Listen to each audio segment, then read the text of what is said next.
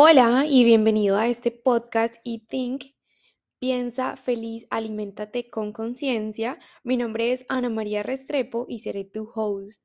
He pasado los años más importantes de mi vida en búsqueda de la dieta perfecta y me di cuenta que es aquella que me permita estar en sintonía con mi cuerpo y me dé paz. Aquí te quiero invitar a que tengas muchísimo antojo de vivir y que puedas sintonizar con los alimentos de una manera diferente, que puedas abrir la mente a entender, a escuchar, a conocer diferentes perspectivas acerca de la nutrición, empezando por una nutrición desde cero y que entiendas que dependiendo del momento de tu vida, tu nutrición se va a ver diferente. Incluso esta nutrición se verá diferente dependiendo de dónde vivas, porque si vives en un país que tiene estaciones, tu cuerpo naturalmente va a desear alimentos completamente diferentes. Hola y bienvenidos al episodio de hoy. Hoy tenemos un invitado demasiado, demasiado especial al que estuve persiguiendo por mucho tiempo y creo que se cansó de mi insistencia. Su nombre es Sergio Espinar. Sergio, bienvenido y espero que te presentes como debe ser y nos cuentes un poco más sobre ti. El placer es mío. Eh, mi nombre es Sergio Espinar, yo soy eh, farmacéutico, eh, dietista, nutricionista, nutricionista deportiva y, entrenador personal. Actualmente estoy haciendo el doctorado en, nutrición deportiva aquí en, España. Y mi campo, por así decirlo, de trabajo se basa sobre todo en el tema de composición corporal, todo lo que está relacionado con pérdida de grasa, ganancia de masa muscular, incluso rendimiento deportivo acompañado de lo que es la parte de, salud hormonal, ¿no? de todo el tema de cambios hormonales que se puedan producir en, algunos casos, como puede ser el tema de síndrome ovario poliquístico, el tema de amenorrea y todo lo enfocado en el tema de, nutrición en la mujer. Gracias, gracias por aceptar mi invitación y bueno, eh, creo que tú más que nadie eras la persona indicada para abarcar este tema que quise enfocar muchísimo en nutrición y ejercicio, sobre todo para la mujer, y conocer un poquito más eh, en ese último enfoque que hablas tú de los cambios hormonales que presentan las mujeres. Entonces, quiero empezar preguntándote, ¿cuál es el mito más grande que has escuchado de las mujeres que llegan a tu consulta? Pues existen varios mitos. Eh, seguramente el más habitual es el tema del miedo a entrenar eh, fuerza, de realizar entrenamiento con pesa, por miedo a verse muy masculina. Ese es uno de los errores más habituales que me encuentro. E incluso el tema de pensar que por ser mujer y utilizar más grasa como fuente de energía no necesitan de carbohidratos, que los carbohidratos engordan, lo cual hace que acaben desarrollando muchos problemas como puede ser el tema de amenorrea, trastorno de conducta alimentaria, etc. Esos seguramente sean los dos errores más habituales que me encuentro en consulta a día de hoy. Y ¿cuál crees que es el cambio más grande que tiene una mujer cuando cambia ese mindset de decir como debo incluir los carbohidratos y además de eso, entrenar fuerza no la va a poner como un nombre, pues como la mayoría de personas consideran? Sí, el, principal cambio eh, de mindset es cuando ven que empiezan a comer más y empiezan a perder más peso. Eso eh, les choca y les hace estallar la, la mente porque siempre se ha ido pensando que si tú buscas perder grasa corporal, pues tengo que recortar calorías de mi dieta y cada vez recortar más y más porque me peso y veo que, estoy estancada. En el momento que se dan cuenta que aparece un término, que es el tema de disponibilidad energética y el de flujo energético, en el cual eh, se observa que a medida que tú vas metiendo más calorías en tu dieta, tu cuerpo da más facilidad a incrementar el gasto durante el ejercicio, el gasto en reposo, el gasto que hace por trasladarnos, subir escaleras, limpiar la casa, todo ese gasto calórico va incrementándose a medida que tú vas subiendo la parte de calorías. Y se dan cuenta que si tú a eso le acompañas de un entrenamiento de fuerza que le da un estímulo a ese tejido muscular y hace ver que no es necesario, por así decirlo, eh, tener ese miedo a las pesas. Al contrario, se tiene que entrenar con intensidad en el caso de las mujeres para conseguir resultados. Veremos más adelante que incluso pueden tener un beneficio a nivel de fatiga y eso les permite tener una muy buena composición corporal porque les da flexibilidad en la dieta acompañado de esa pérdida de grasa en muchos de los casos. Ok, o sea, en conclusión, niñas a entrenar pesas porque en realidad es necesario, sobre todo si uno quiere mejorar su perfil hormonal y además aumentar el gasto calórico. Efectivamente. ¿Y cómo puede mejorar entonces una mujer su perfil hormonal? Dado el caso de que algunas, digamos, pueden, eh, por unas dietas demasiado restrictivas, empezar a presentar problemas eh, a nivel hormonal. ¿Cómo puede mejorar una mujer su perfil hormonal? Vale, para entender el, tema de estos cambios a nivel hormonal, tenemos que, saber qué ocurre. Cuando se empieza a restringir calorías eh, en la dieta por ese deseo a perder grasa corporal, tenemos que entender que nuestro cerebro no entiende que nosotros estamos haciendo una dieta, simplemente entiende que tú cada vez estás comiendo menos. ¿Qué detecta nuestro cerebro? Que en tu entorno no tienes disponibilidad de calorías. Entonces, en nuestro cerebro hay una parte que se llama hipotálamo, que es el centro regulador, y a través de ciertas señales que se mandan eh, por ciertas hormonas, pues dice, vale, aquí ocurre algo, es decir, esta persona no está consumiendo las calorías que debe y yo estoy aquí gastando calorías. Yo tengo que ahorrar ese gasto calórico porque no quiero seguir perdiendo grasa corporal porque al final es una señal de, emergencia. Entonces el cerebro lo que hace es eh, alterar lo que se conoce como el eje hipotalámico pituitario. Es decir, le dice a otra región del cerebro, oye, vamos a liberar ciertas hormonas, como puede ser, por ejemplo, la hormona de cortisol, que es la hormona del estrés, y vamos a reducir el gasto. Pensemos que el cerebro eh, lo que dice, vale, yo tengo X calorías para mantener la temperatura corporal, bombear sangre, el tema de la respiración, eliminar toxinas y ser madre. Si tengo que sacrificar energía en alguna de esas, va a ser el de ser madre, porque no estoy en el entorno propicio para desarrollar un embarazo. Entonces, suprime la producción de estrógeno y progesterona. Y lo que ocurre es que muchas chicas ven que su ciclo desaparece. Empiezan a tener episodios que se conocen de amenorrea. En muchos casos, eh, cuando estas chicas ven que no tienen ciclo menstrual, se asustan, van a su ginecólogo y el ginecólogo les da anticonceptiva. Empiezan a consumir esa anticonceptiva y ven que tienen un sangrado. Ese sangrado no es un sangrado real. Si ese sangrado es porque tú estás consumiendo esa anticonceptiva, estás dando ese estrógeno y progesterona de forma exógena, de forma externa, y se está produciendo un engrosamiento del endometrio. En el momento que tú tienes esa semana de parón de anticonceptiva es cuando se produce el sangrado. ¿Vale? Entonces, Muchas chicas se piensa que con las anticonceptivas han vuelto a restaurar su ciclo menstrual. Error. En el momento que dejen las anticonceptivas, el problema va a seguir ahí. Entonces, ¿cuál es la solución en estos casos? Subir el aporte de calorías en tu dieta, sí o sí. Hay dos formas de, hacerlo. O bien reducir tu gasto total diario, si reducir la cantidad de calorías que tú quemas en tu día a día, o de subir el aporte de calorías.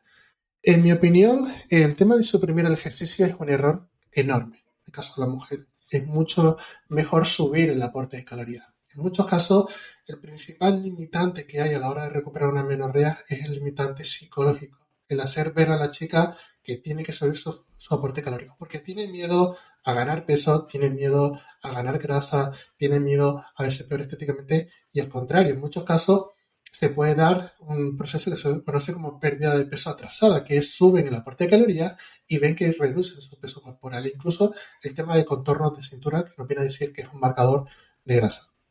Entonces, punto número uno, el tema de consumir suficientes calorías. Ese seguramente sea el factor principal a la hora de regular el, eje hormonal en mujeres. Y punto número dos, podríamos estar hablando de otros casos como puede ser síndrome ovario poliquístico, que ahí sí que podríamos utilizar incluso suplementación, eh, como puede ser el caso del encitol, para regular ese eje hormonal.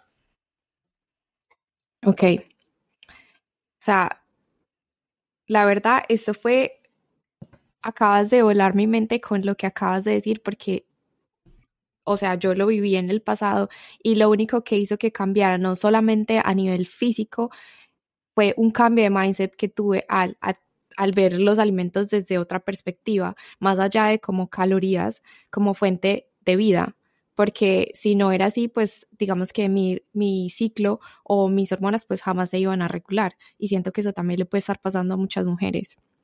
Sí, y cada vez más habitual, cada vez más habitual por sobre todo ciertas publicaciones que te comentan, oye, pues no es bueno que consumas carbohidratos, el tema de resistencia a la insulina, el tema del pico de glucosa, y eso hace que la persona tenga miedo a consumir carbohidratos. Claro, cuando tú dices que para restaurar una menorrea tienes que consumir carbohidratos, ya son mensajes opuestos a los que has recibido siempre. Siempre se le ha machacado con no debes consumir carbohidratos, elimina la fruta, eh, tienes que evitar alimentos como avena, arroz y demás Claro, en el momento que tú le dices, no, no, es que tienes que consumir eso si quieres restaurar tu ciclo menstrual, pues le pone la mente. Mm, total.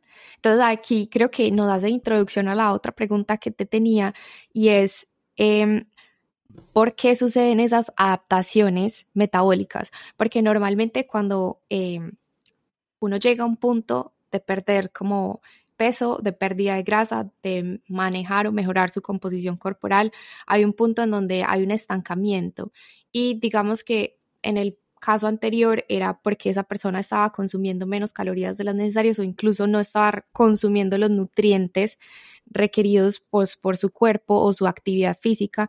En este caso, hablemos de una persona sana que ve una adaptación metabólica eh, en su dieta o en su plan nutricional. ¿Por qué suceden estas adaptaciones metabólicas?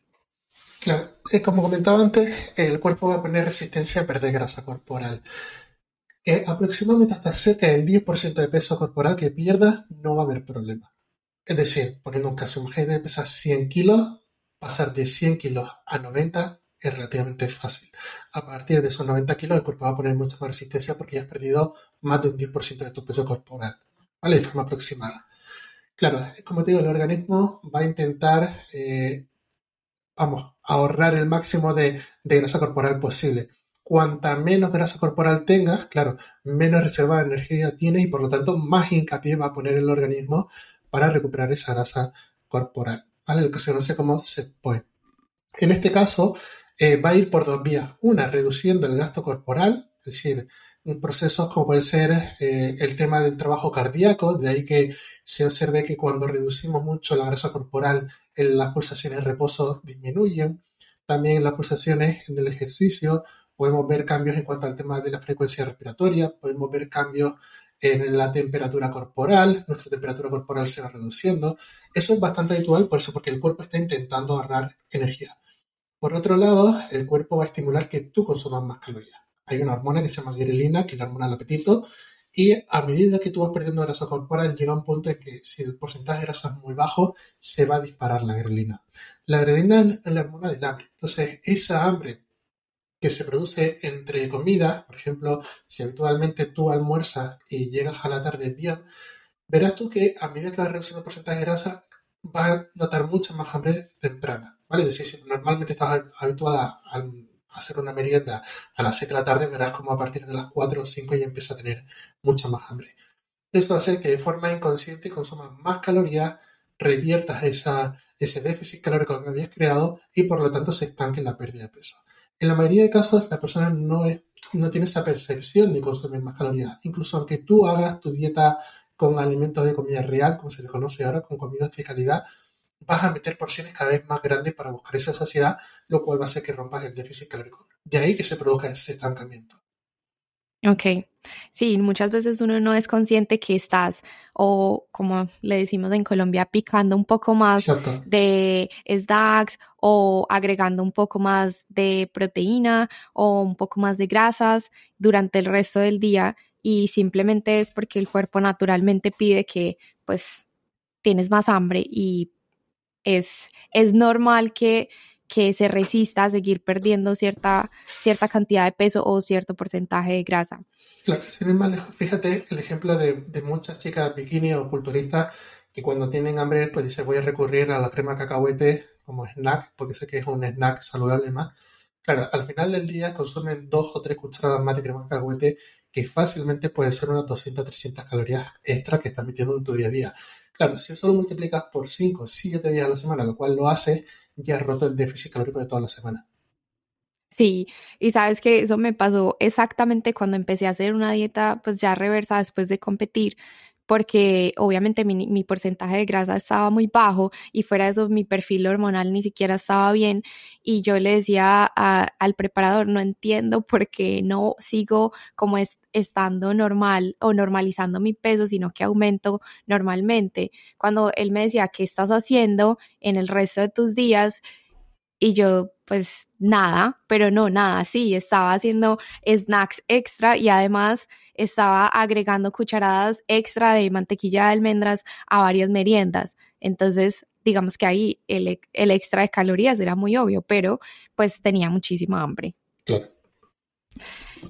En, enfocándonos en las mujeres, ¿cómo puede variar el consumo o síntesis de nutrientes durante el ciclo de una mujer? Bien, eh, aquí es cierto que en los últimos años ha habido como mucho misticismo en cuanto al tema de ciclado de calorías y ciclado de macronutrientes durante el ciclo menstrual. ¿vale? Por esa hipótesis que eh, al final durante el ciclo menstrual se producen variaciones en niveles de estrógeno y progesterona, se asocian los estrógenos con mejor eh, sensibilidad a insulina, por lo tanto se busca meter más carbohidratos ahí porque también la chica se encuentra más animada, rinde mejor en los entrenamientos, etcétera. Y por el lado opuesto, eh, en esa semana premenstrual, donde se tiene esos niveles altos de progesterona, la progesterona ahorra eh, glucógeno muscular, por lo tanto, requerimiento de carbohidratos baja, etc. Eh, cuando miras los estudios, realmente, a grosso modo, te dicen que el ciclo menstrual no tiene un impacto significativo en el rendimiento deportivo. Hay algunos casos eh, excepcionales, como puede ser chicas que tengan síndrome premenstrual muy fuerte, chicas que tengan lo que sé, como síndrome, síndrome disfórico premenstrual, que es un síndrome premenstrual muy fuerte.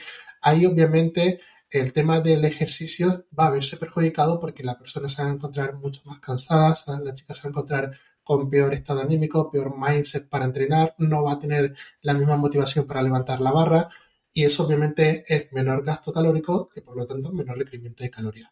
Pero son pequeños ajustes, por así decirlo. Es decir, eh, yo no centraría el tema de las recomendaciones nutricionales en base al ciclo menstrual. Por lo tanto, sí que es cierto que, por ejemplo, el aporte de proteína lo mantendría lineal en cuanto al tema de fases del ciclo menstrual.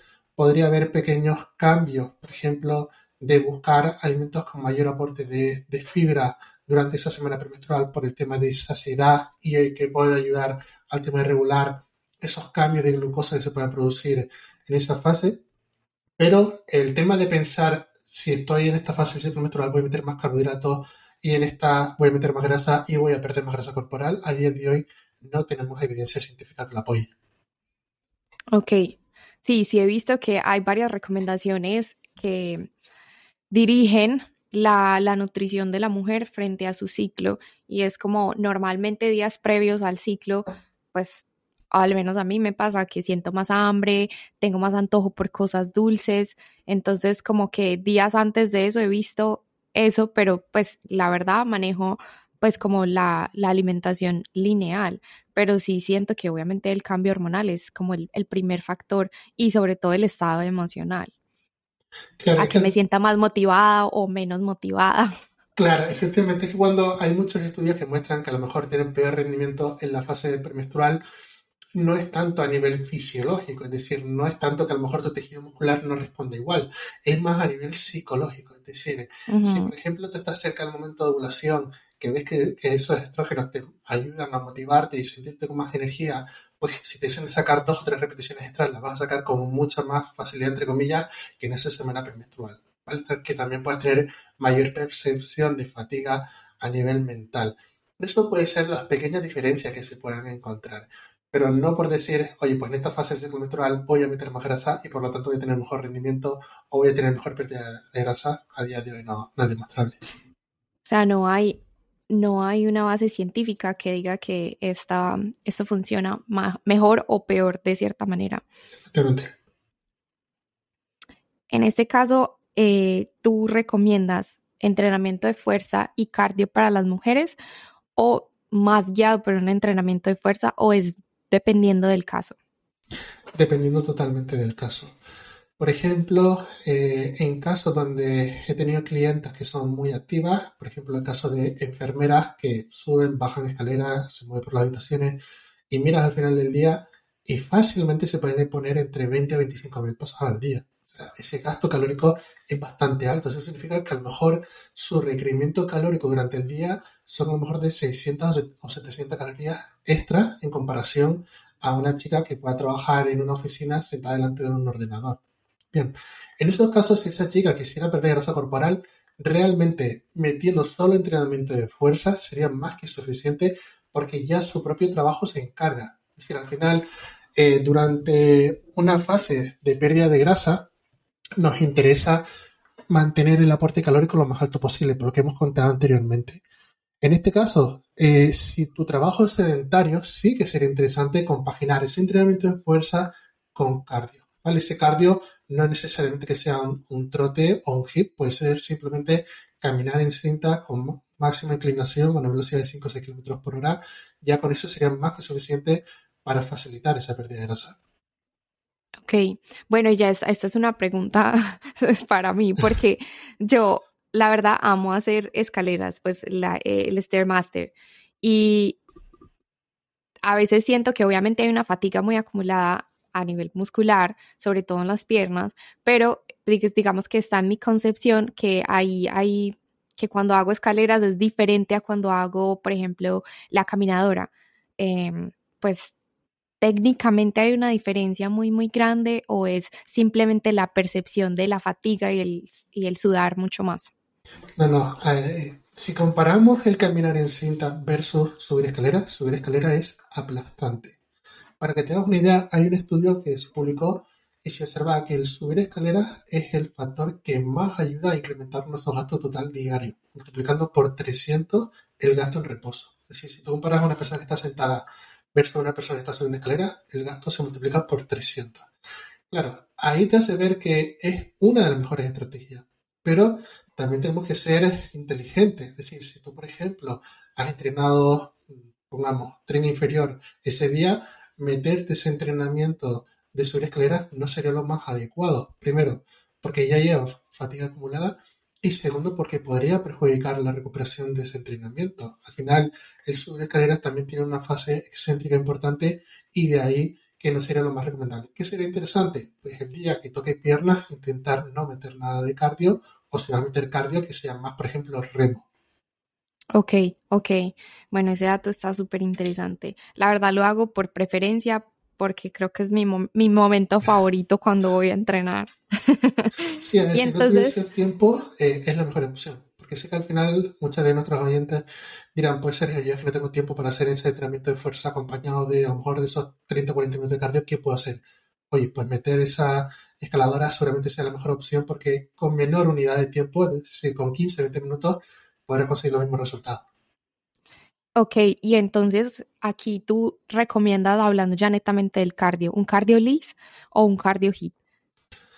Vale, para aquellos que no sepan, el cardio LIS sería como el de baja intensidad, ¿no? Lo que estamos comentando ahora, pues el tema de cinta versus entrenamiento interválico de alta intensidad, que es el HIT.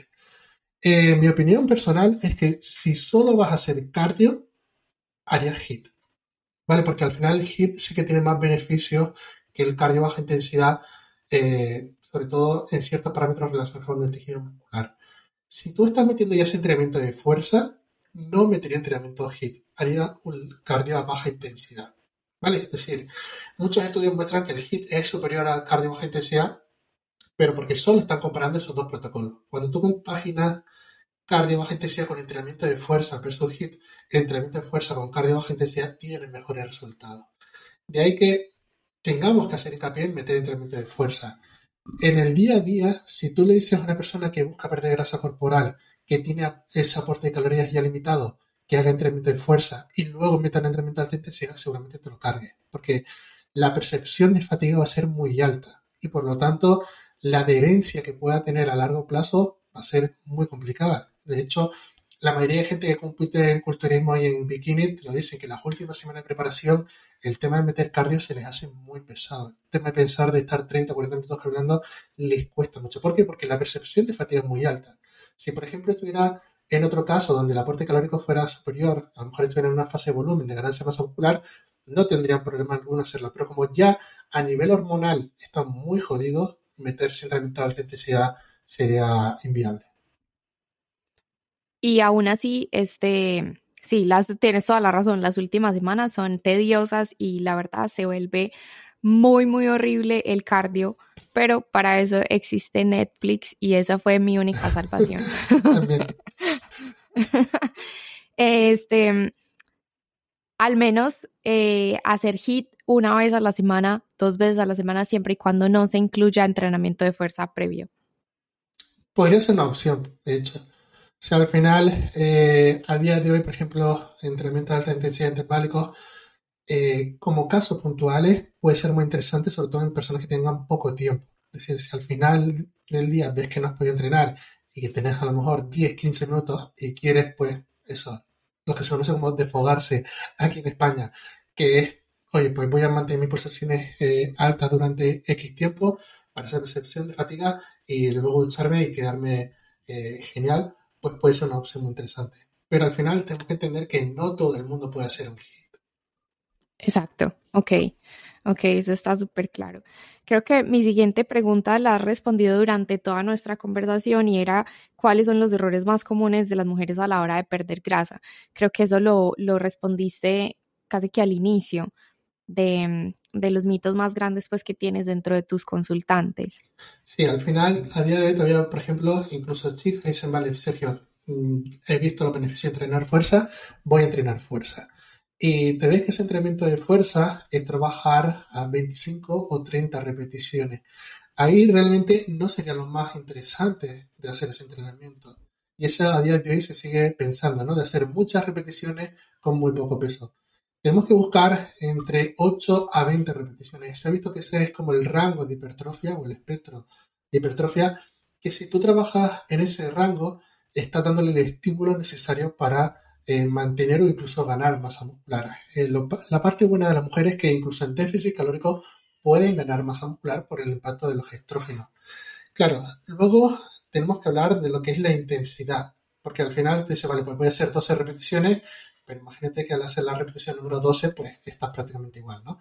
Cuando hablamos de trabajar con intensidad, estamos diciendo, oye, al hacer la última repetición más, que puedes hacer de una a tres repeticiones. Si tú ves que puedes hacer 5, 7 u 8 repeticiones más, significa que no estás trabajando correctamente y que habría que subir el peso. Y cambiar esa mentalidad de cada vez intentar meter mayor peso en esos ejercicios es lo que realmente hace que las mujeres muten a nivel físico. Ok, ya eso está súper em, súper claro que cuando uno hace sus últimas repeticiones como si fuera la primera, pues querida, te toca incrementar el peso porque no estás haciendo nada. Y aquí acabas de decir algo que las mujeres incluso pueden aumentar su masa muscular en un, en un protocolo de déficit. Mm, entonces aquí hablemos ya de las dietas bajas en carbohidrato las llamadas dietas cetogénicas o Em, alguna que tenga un protocolo de reducción de carbohidratos. Es posible incluso en, esas, en esos protocolos aumentar la masa muscular.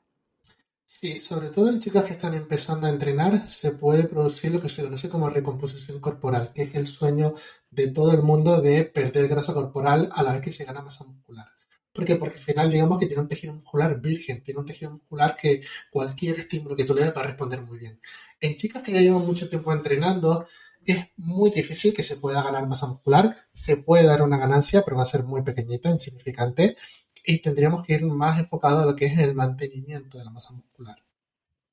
Ok, sí, normalmente los primeros dos meses los cambios son demasiado grandes cuando uno apenas está empezando porque digamos que tu cuerpo no ha tenido ninguna adaptación o pues tampoco como que no tiene esa memoria muscular donde ya sabe qué es lo que se siente bien y hasta qué punto puede llegar porque naturalmente pues ya el cuerpo prácticamente cuando uno lleva mucho tiempo entrenando los cambios son mínimos.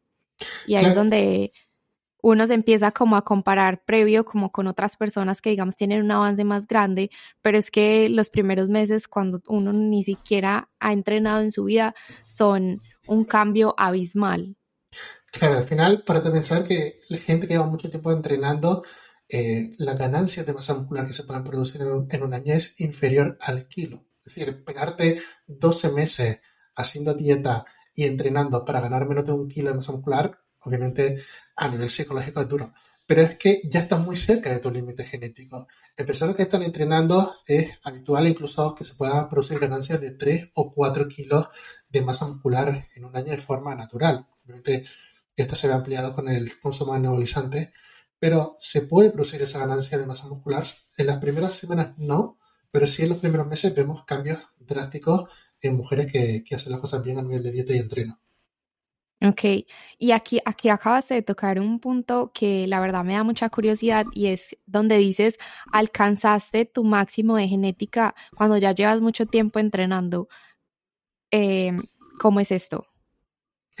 Sí, digamos que al final, eh, debido a tu tejido óseo, eh, tú tienes una cantidad máxima de tejido muscular que puedas soportar. Eso por un lado, es decir, a nivel anatómico ya no viene a decir más o menos ese cálculo de cuál sería el, máximo de masa muscular que puede eh, soportar tu esqueleto. Y por otro lado, a nivel molecular, es decir, ese tejido muscular, eh, digamos que cuando, cuando llevas mucho tiempo entrenando, eh, esa parte a nivel celular está optimizado, es decir, la de introducir más masa muscular va a ser muy complicado porque cuesta mucho decir, al final, cuando estás empezando, le das un entrenamiento de fuerza o de pesas, tu tejido muscular responde muy bien porque nunca ha tenido ese estímulo, produce muchos ribosomas, esos ribosomas producen muchas proteínas y ese, esa síntesis de proteína va dirigida a crear masa muscular. Por lo tanto, una persona que está empezando a entrenar, cualquier estímulo responde muy bien.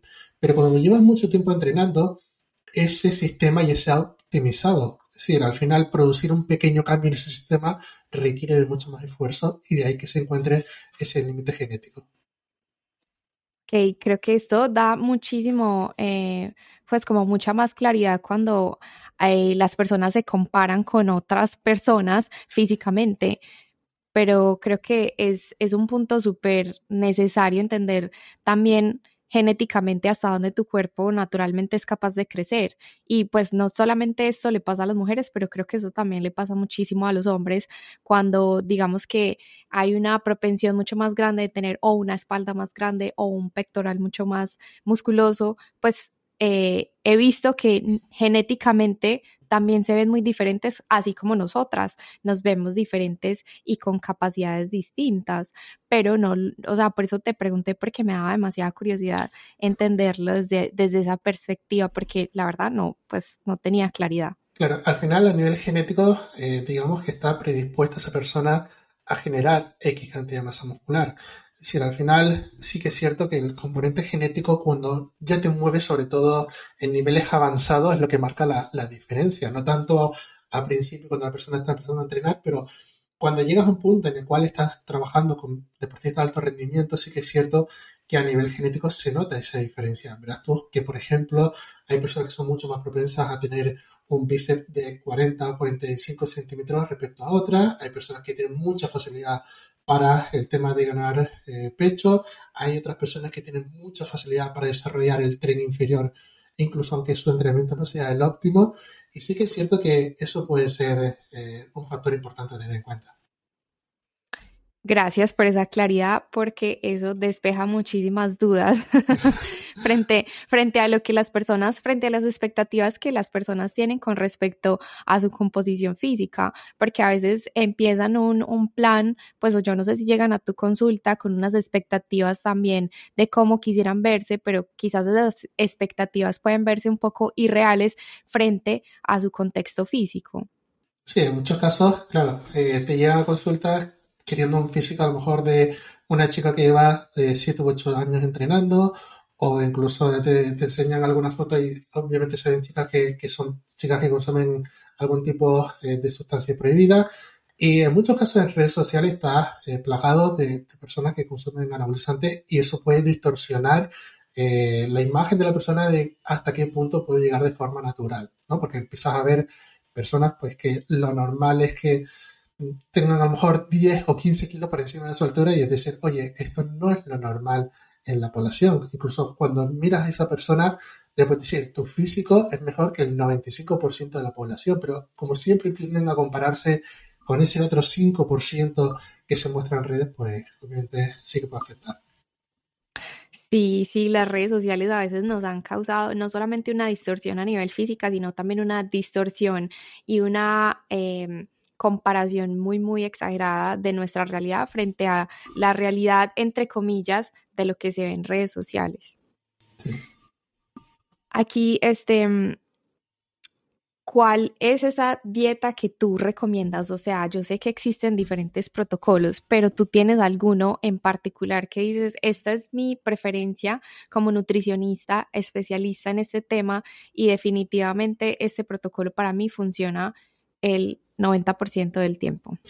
Sí, a ver, yo soy muy partidario del que se conoce como dieta flexible. Al final, eh, la dieta flexible no viene a decir que en el total o en el cómputo semanal eh, una comida o dos comidas no van a marcar la diferencia. Es decir, eh, lo que viene a decir es que si el 90% de tu dieta es de calidad, te puedes permitir otro 10% que sean alimentos como ultraprocesados o habitualmente vistos como alimentos negativos, ¿no? Cuando te centras en la, en la gente y trabajas con macronutrientes y haces el cálculo de, oye, tú necesitas estos gramos de proteínas, carbohidratos y grasas y lo pasas a alimentos de calidad y una parte de esos alimentos que sean ultraprocesados, ves que la adherencia mejora mucho. Si al final, cuando tú le preguntas a la persona, oye, ¿cuáles son los carbohidratos favoritos tuyos? En muchos casos te dice, pues mira, eh, la banana, pero sé que no puedo consumirla porque tiene azúcares y esto. No, no, se puede. Eh, ¿qué, ¿Cuál es tu fuente de proteína favorita? Pues me gusta, pongamos, los huevos y el tofu y el pollo. Y de grasas, ¿cuál es tu favorita? Pues mira, me encantan los aguacates, el aceite de oliva y pongamos, las nueces y montas una dieta en base a la preferencia de la persona, siguiendo esa regla del 90-10, te das cuenta que en la mayoría de casos, eh, sobre todo a nivel psicológico, es lo que marca la diferencia. A nivel, a lo mejor, físico, puedes alargar un poquito más el proceso, es decir, digamos que si a lo mejor un físico determinado te llevaría tres meses, pues a lo mejor puede tardar tres meses y medio o cuatro, pero el camino va a ser mucho más placentero para la persona. ¿Por qué? Porque normalmente se ha tratado de, ah, ¿vas a buscar perder grasa corporal? Sí.